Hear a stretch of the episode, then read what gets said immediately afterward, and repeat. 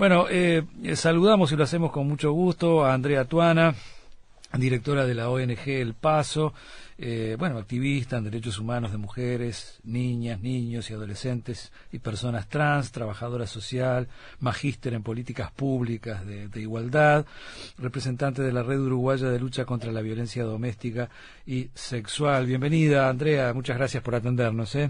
Buenas tardes, muchas gracias a ustedes.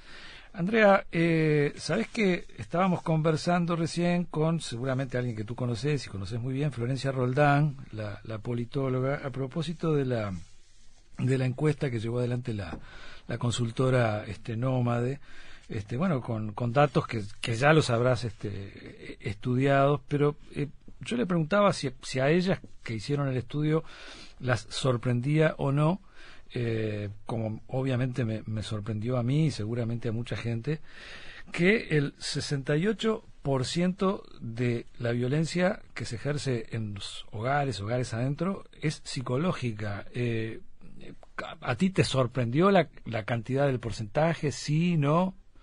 No, porque en realidad eh, yo creo que estamos pudiendo perfeccionar también las herramientas con las que relevamos y también las personas están pudiendo identificar eh, formas de violencia que, antes se naturalizaban. Entonces, en realidad la violencia ese es, es justamente eso, ¿no? Una estructura, una relación de dominación que se expresa de diferentes maneras.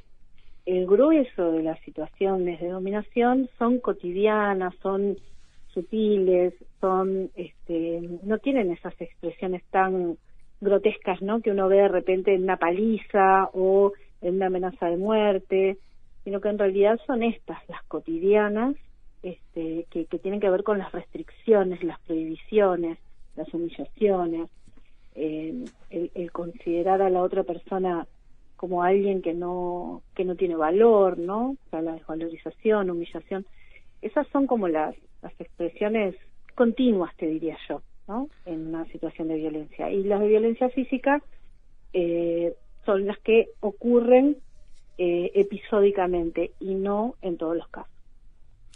Eh, y esto de, ¿Cuál es el, puente de lo, de lo psicológico a lo, a lo físico?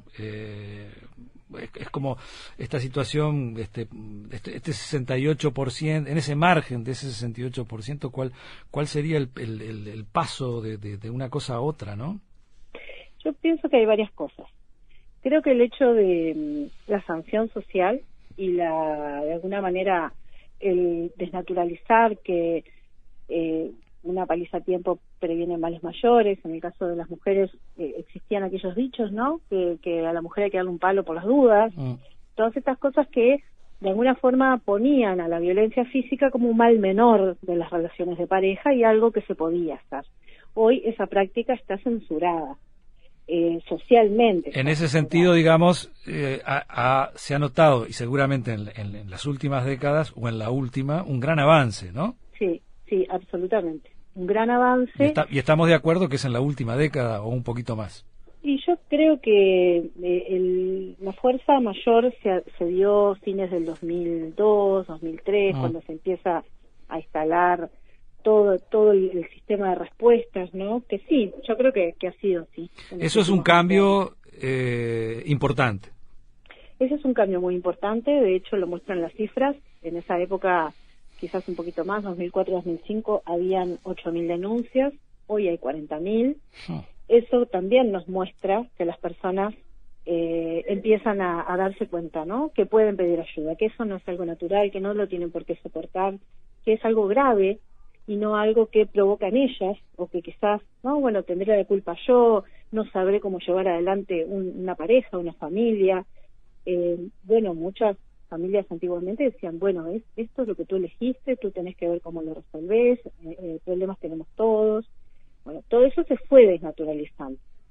Eh, también hay una, unas modalidades quizás más sutiles de ese sometimiento, ¿no? Y de esa, y de esa dominación, porque hay mucho cuestionamiento y mucha crítica. Entonces, a mí me parece que la reflexión, el, el, el mostrar, ¿no? Que hay otros modelos, el haber insistido tanto con la premisa de que de que esto es una vulneración de los derechos humanos, que no es un problema privado, sino que es un problema de Estado. Y todos los avances que se han hecho creo que contribuyen a que algunas formas de violencia, este, quizás más visibles, eh, ya, no, ya no se presenten tanto. Pero eso no significa que hayamos logrado relaciones de igualdad dentro de las relaciones de pareja. No, y, que, y, que, y, que, se hayan y que se hayan detenido los casos, ¿no? Es decir, eh, ha sido abrumador las, los últimos dos las, últimas dos semanas, ¿no? Eh, hubieron sucesos realmente terribles, ¿no? Eh, sí.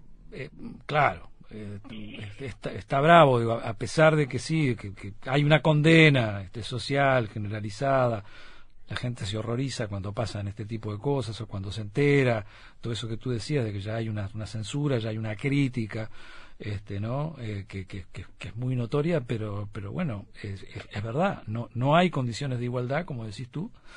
Eh, Porque no sé, no sí, te escucho. No, creo que una de las de las este, de las claves de por qué una cosa no, en definitiva, no redunda, ¿no? En que los niveles de violencia bajen, en que los casos este, bajen. Me parece que es porque se censura eh, la práctica concreta, ¿no? Pegarle a tu mujer ya no es una práctica aceptada, pero de alguna forma no se cuestiona y critica la estructura social que está sosteniendo esa práctica concreta. Que, que es esa estructura social eh, de discriminación de género, de relaciones de poder que, que siguen siendo este, relaciones donde hay asimetría entre varones y mujeres. De hecho, hay mucha gente que hace una crítica a, esta, a ese enfoque y a esa mirada, ¿no? De, por qué hacemos una mirada desde la perspectiva de género. Hay mucha gente que dice, no, la violencia le, le pasa a todo el mundo, ¿por qué siempre hablamos de las mujeres como víctimas? Y en realidad, de alguna forma, eh, cuesta mucho que se comprenda que tiene que ver con las relaciones de inequidad y con las de inequidad de género, ¿no? Específicamente. Cuando hablamos de niños hablamos de las relaciones de inequidad respecto de la edad del ser niño. Y bueno, y hasta que nosotros como sociedad no, no, no entendamos esto y realmente este, aboguemos porque se generen políticas para transformar esas relaciones de poder, esto no va a cambiar eh, se podrá censurarnos, ¿no? Nos podremos horrorizar, pero por las expresiones de la violencia, pero no por, la, por el, digamos, en la producción en sí misma de la violencia, ¿no? ¿Y qué hay que hacer para, para tener, este, bueno, un, un ataque contundente a la, a la cuestión estructural, como tú lo planteas? Primero que, que este tema se, se convierta en, en, un problema de agenda, pero el problema no de, de, la violencia, sino el problema de transformar el machismo. Eso me parece que es como, ese tema no está colocado en la agenda como uno de los grandes temas. El de la violencia de género eh, eh, está en la agenda, pero tampoco es que tiene un nivel de priorización como otros temas. Eh, el, combate al machismo, por ejemplo, si, si como sociedad nosotros vamos para ahí, ¿no? En, eh, ¿Cuánto, cuánto mm, ha influido la opinión pública con el tema de la seguridad eh, en el afuera, ¿no? La seguridad porque te roben, por las rapiñas. Ahí se hace una presión muy fuerte desde diferentes sectores, no solamente el ciudadano de a pie, sino también desde las cámaras de comercio, por, los robos al comercio, en fin, de distintos lugares. Bueno, en este tema no hay esa presión eh, y eso hace que se retrasen las acciones que podrían tomarse, que podrían cambiar el rumbo. Por ejemplo, eh, la política educativa, ¿no? Si nosotros realmente incorporamos este tema eh, desde que los chiquilines ingresan en, nivel inicial hasta que terminan todo su ciclo educativo en el, en el año que sea, creo que vamos a poder tener generaciones distintas dentro de unos años, que sepan lo que es el abuso sexual, que sepan qué son relaciones de noviazgo en igualdad, libres de violencia, que los varones y las mujeres empecemos a criticar estos modelos machistas, estos modelos que nos dejan no encorsetados, que también podamos visualizar que hay otras formas y modalidades de ser eh, que no solamente tienen que ver con el binarismo de, de varón de mujer, o sea, hay mucho para trabajar, ¿no? El fortalecimiento de los derechos humanos. Imagínate que si todos los años eh, tú tienes un espacio permanente, no un taller, de tres horas que te da alguien comprometido en el tema, sino que todos los años, una materia permanente, es como una formación ciudadana, por decirlo de alguna manera, ¿no? Mm, mm, este, pero comprometida con estos contenidos, la no violencia, la igualdad, eh, la no discriminación. Yo honestamente estoy convencida de que podemos cambiar. Eh, y cosas más. Y sí, claro. Eh, lo, seguimos conversando en cualquier momento, Andrea. Eh, te, agradecemos mucho la, participación esta tarde acá en el, en el Tungue. ¿eh? Un placer y a las órdenes. Bueno, hasta la próxima. Gracias. Gracias. Comunicate con nosotros. 2915-1050. Estás en el Tungelé. Estás en Radio Uruguay.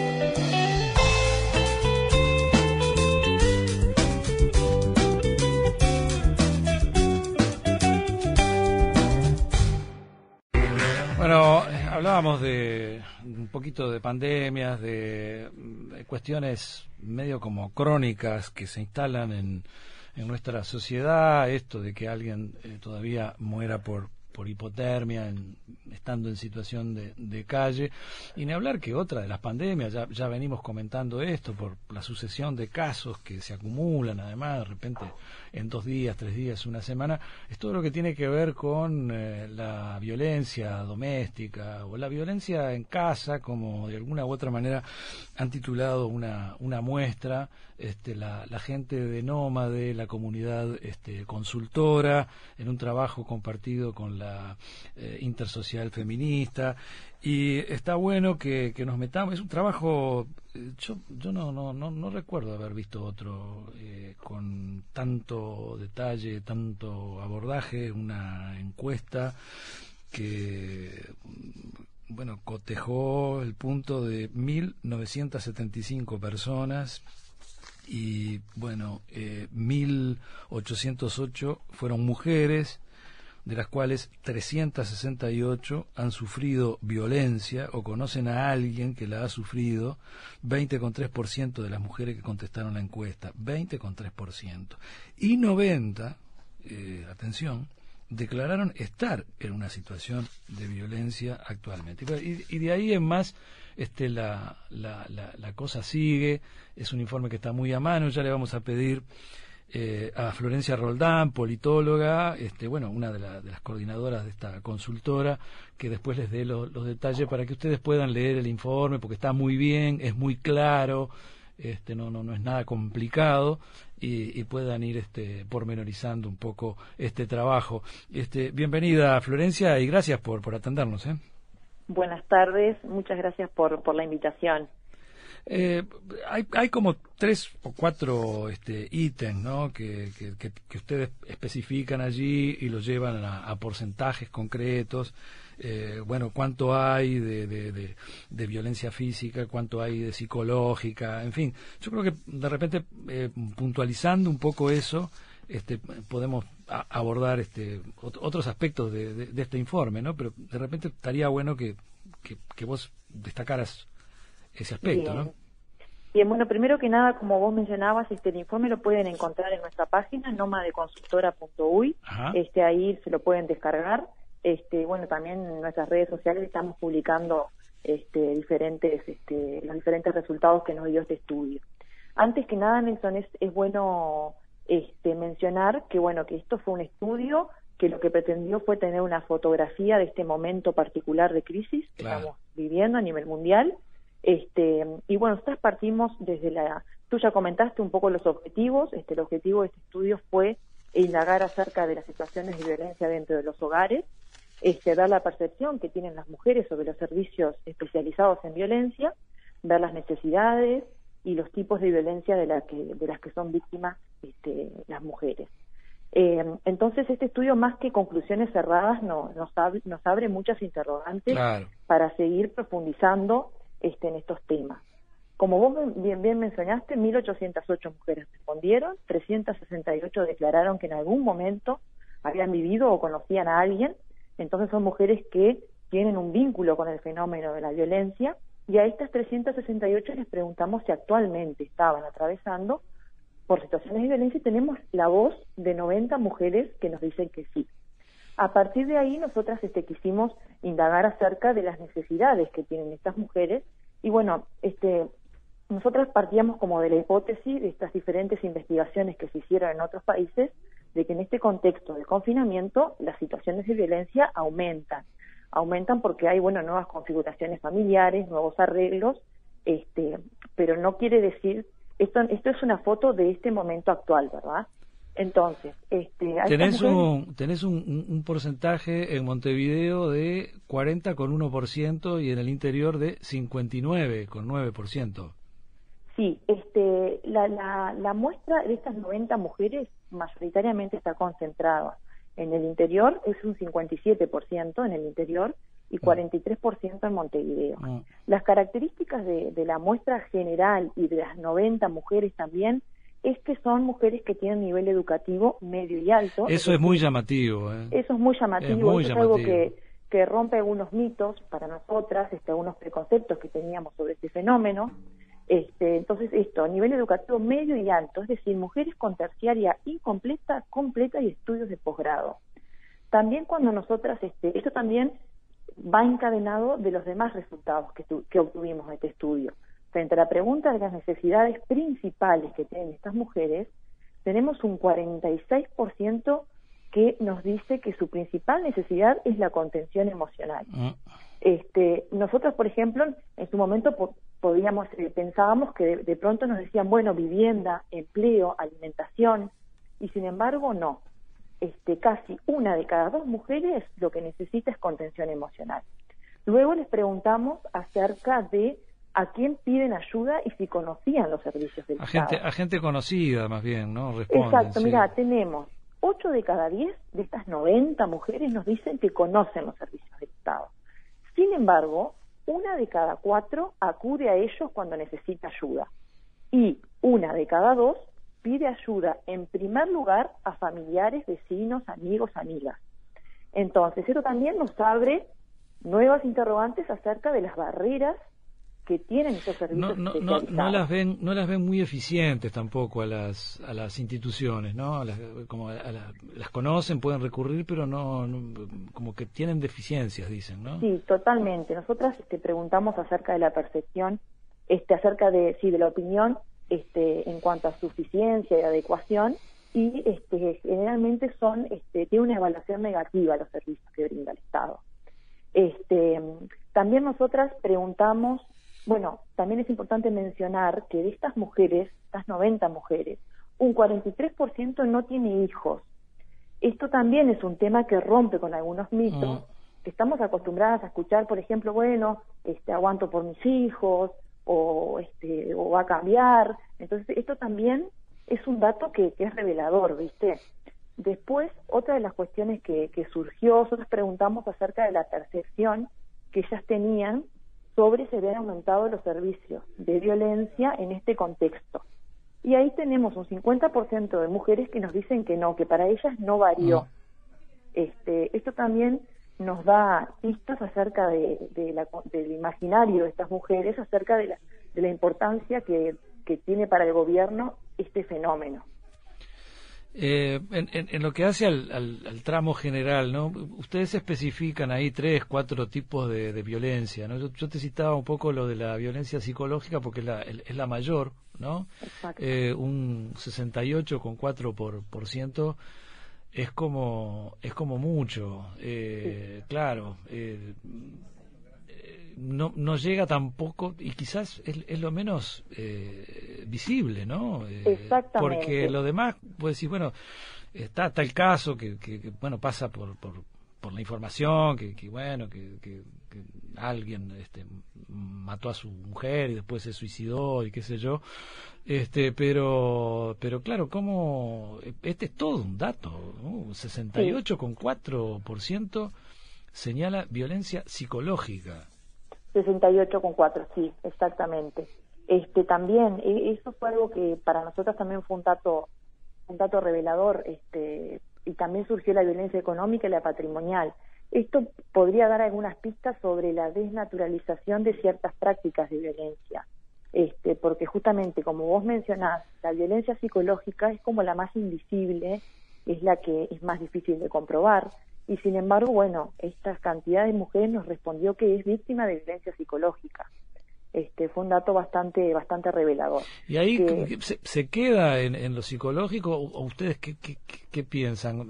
¿Está, ¿Está a un paso de pasar a otro tipo de violencia cuando se ejerce la psicología? Esto no, no está en la encuesta, digo, pero se, me ocurre este, reflexionar al, al, respecto, ¿no? Porque eh, es un volumen muy grande, 68,4%. Eh, ¿qué, qué, qué porcentaje derivará de ahí para pasar a otro tipo de violencia, no? Y bueno, el, fenómeno de la violencia es un continuo, ¿no? o sea, la violencia es una cuestión que, que esto, que, que puede arrancar por la violencia psicológica y puede terminar este, con otros tipos de violencia. Este, nosotras, eh, en este caso, publicamos la información respecto a la principal violencia. Nosotros o sea, tenemos un montón de datos para seguir explotando esta, de esta, de esta encuesta. También nosotras preguntamos cuál es la segunda y tercera y cuarta violencia. Estos datos todavía no los tenemos, pero este, no quiere decir que las mujeres que declararon que la principal violencia era psicológica, no quiere decir que no sean víctimas de otro tipo de violencia. Mm. Esta es la principal violencia. Después las mujeres en su segunda mención este, pudieron haber marcado la violencia física, la económica, patrimonial, etcétera. La, la, la patrimonial, ¿la podés explicar un poquito? La patrimonial es lo que tiene que ver con este, con la apropiación por parte de, de, un varón de, su, de, los bienes de, este, de, una, de, su pareja. Por mm. ejemplo, este, le retiene los títulos de la casa o los títulos de un auto o se apodera de una herencia, por mm. ejemplo. tiene que ver con los bienes. Claro, claro, claro. Este, sí, algún documento que le retiene también. Exactamente. Nosotras, por ejemplo, también, eso fue un dato que nos sorprendió porque eh, nos cuestionamos mucho. Nosotros antes de largar la encuesta, eh, la testeamos con mujeres que fueron víctimas de violencia. Este, para bueno, para justamente es un tema tan sensible y tan complejo que bueno requiere de toda una adecuación y de preguntas que no sean invasivas. Mm. Este, y bueno, nosotros nos planteamos bueno reconocerán este, las personas qué es lo de la violencia patrimonial porque es poco conocida. Entonces está, esto surgió un dato de un 8% que dice que que es víctima de violencia patrimonial, lo que da cuenta también de que hay un patrimonio, o sea, hay un bien. Entonces también esto tiene que ver con esto que hablábamos del nivel educativo este, y del promedio de edad también que no mencioné, pero es de 40 años. Este, así que, que bueno, sí, son las tres principales violencias que aparecieron como respuesta principal. La, económica es la otra, ¿no? Eh, la, otra que marcaron ustedes, ¿no? Sí, pero viste que hay muchas diferencias entre unas y otras. O sea, la, la psicológica es arrasadora, o sea, 68%. Después las otras dos sumadas dan un 15%. Este, pero la psicológica ta, rompe, rompe los ojos. Sí, sí, sí. Teniendo en cuenta el, muestreo, ¿no? Sin duda. Exactamente, exactamente. Este, ¿Sabes que es, altamente preocupante esto de la violencia psicológica, ¿no? Eh, uno, la verdad, este, porque es, me parece, en la que menos se repara y es la, es la que la que tiene un porcentaje eh, totalmente lejano del, resto. Eh, ¿Ustedes tenían alguna idea de esto o la sorprendió también? No, nos sorprendió, nos sorprendió muchísimo. Este, y bueno, y teníamos muchas, este, manejamos muchas hipótesis. Nosotras nuestra idea es ahora continuar profundizando este, eh, la información y aplicarlo a diferentes segmentos de, de, mujeres, este, justamente para ver si sigue apareciendo este tipo de violencia, para ver si sigue, si sigue apareciendo las necesidades que, que, declararon estas mujeres. O sea, tenemos que, que, lograr poder seguir profundizando para seguir teniendo este, eh, testimonios de primera mano de estas mujeres. Este, este estudio nosotras este, también nos permitió reafirmar que los servicios del Estado deben ser pensados este, desde una lógica de las personas que necesitan esos servicios. O sea, no se puede, no se puede diseñar un, servicio que es aplicable al universo de mujeres, porque ya vemos que las necesidades que tenemos las mujeres son eh, tan, o sea, son tan variadas como mujeres hay en, mm. el mundo. Entonces eso me parece que es algo que, que debería interpelar este, a los a los gestores de políticas públicas que piensan en estos servicios, ¿verdad? Bueno, pero ustedes van, está, está bueno el, trabajo que, que, hicieron, es extraordinario, ¿eh? la verdad que sumamente, no, sumamente esclarecedor. Además, uno tiene que, ya, no sabe qué hacer para entender este fenómeno, ¿no? Es decir, no, no, eh, creo que nos pasa a todos los que realmente nos, duele, ¿no? Este, y eh, es, muy difícil, pero esto es muy muy esclarecedor. Pero digo, en el, en el trabajo ustedes van un poquito más allá de, eh, de, lo que pueden aportar los, servicios y dan una, una, serie de sugerencias ahí que, estaría bueno que, que las, reflexionaras sobre eso, este, eh, Florencia. Bueno, nosotros este, como, como, como comunidad consultora, nuestro objetivo es que frente a bueno una pregunta, a un problema inicial, poder este, ofrecer como mapas de acción. Esa es como nuestra, nuestra motivación. O sea, ahí aplicamos, bueno, nosotros en este caso hicimos una investigación a través de esta encuesta y bueno, y todos estos resultados nos hacen pensar en posibles soluciones o no posibles acciones este, para, para, abordar este problema. Una de las cuestiones es que, bueno, la violencia es un tema estructural que, que responde a, a bueno, a, a, los relacionamientos a nivel este, a, niveles este, de economía, de política. Entonces es necesario promover un cambio cultural este, en torno a esto. También, o sea, el Estado debe, el Estado debe promover este, la igualdad de género, debe promover este, eh, la, la denaturalización de los roles de género. A su vez también esto que te comentaba anteriormente, respecto a la focalización de las acciones del Estado. No se puede aplicar una misma política pública a todas las mujeres. Mm. Debemos pensar en las niñas, debemos pensar en las mujeres este, adultas, en las viejas. Entonces, esas son poblaciones en las cuales requieren de acciones específicas. Después mm. también una falencia que tiene que tenemos como país este es el, o sea, el género es una es un concepto relacional, o sea, estamos hablando de varones y de mujeres. Entonces siempre estamos acostumbradas a trabajar con las víctimas, con las mujeres. Pero bueno, nada va a cambiar si no trabajamos también con los hombres agresores. Claro. En ese sentido, este, la Intendencia tiene un programa de atención a varones agresores, pero es necesario, urgente, este, poder profundizar el trabajo con, con los varones agresores, porque si no, este, no vamos a poder este, solucionar este, este ¿Y qué se requiere para eso, eh, Florencia? Eh, ¿Más gente especializada? Más, obviamente eh, más presupuesto, digo, ¿no? Hay que... Mira, básicamente, o sea, lo que se necesita, exacto, o sea, es voluntad política, o sea, que, o sea, que las autoridades y las, los decisores de, de la política pública se mantengan con este tema o sea, en base, eh, teniendo como antecedente las tasas altas de femicidio, las tasas, los altos porcentajes de violencia, todo lo que estamos viendo estos últimos días, o sea, todo es parte de este fenómeno.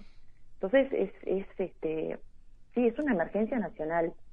A veces uno piensa que este criterios que, por ejemplo, eh, a, nivel de prioridad se están aplicando ahora por este tema de la pandemia, si no habría que este, tomar ejemplo de eso, ¿no? Y hacer algo parecido con este otro tema, por ejemplo, ¿no?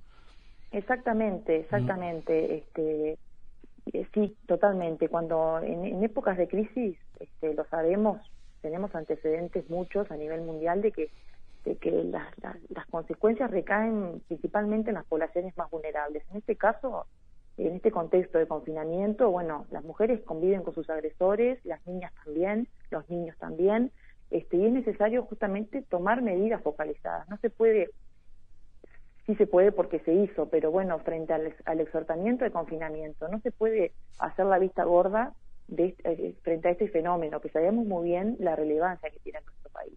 Y sin embargo, bueno, no se tomaron medidas en torno a esto, así como tampoco se tomaron medidas en torno a los cuidados.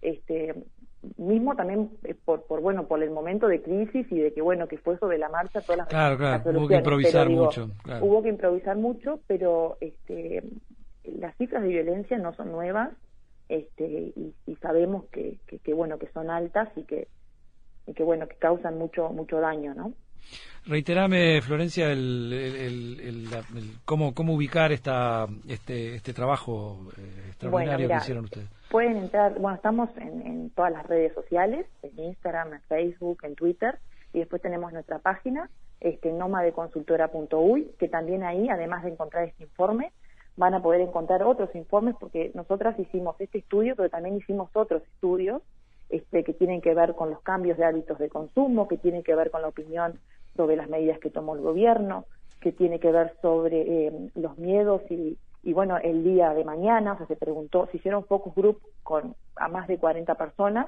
que bueno, que buscamos relevar estas cuestiones, este, mm. todos estos cambios que se han dado en este contexto. Este, y bueno, pueden entrar ahí, pueden descargar esos informes y, y, y ver la información que, que construimos a partir de, esta técnica. Bueno, a la, politóloga Florencia Roldán le estamos sumamente agradecidos por este rato compartido acá en el, en el Tungue. ¿eh? Hasta, hasta pronto, Florencia. gracias. Gracias, ¿eh? gracias, gracias a ti.